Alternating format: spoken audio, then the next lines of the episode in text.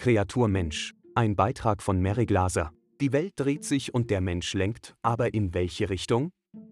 Der Mensch sieht sich immer als den Mittelpunkt an, wobei er als Mittelpunkt in seinem Leben ja passen würde, aber um es auf den Punkt zu bringen. Er sieht sich als Mittelpunkt des gesamten Universums an.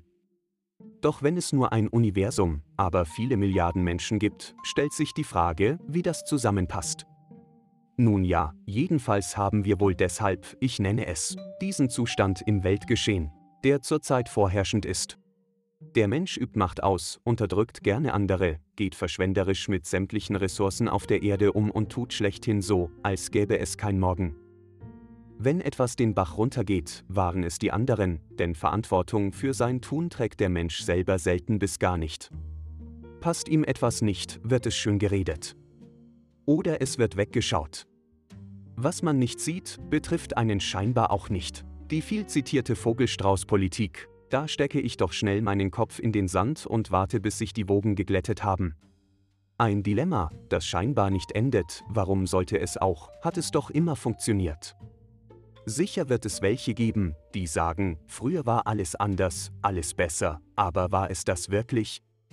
Oder liegt die Thematik wie eine Matrix über sämtliche Geschehen und Zeiten?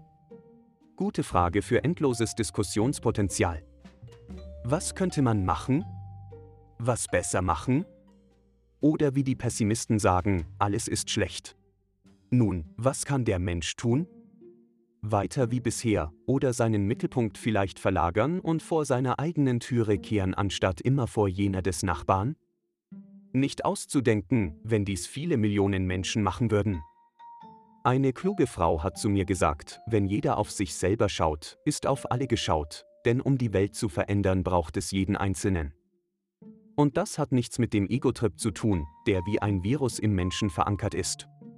Nein, ich meine, sein Ich leben und auf seine eigenen Ressourcen und Möglichkeiten schauen, dann wäre das eigene Leben gesichert und ein Miteinander möglich, denn Neid, Macht und Gier hätten keine Chance ohne Nährboden.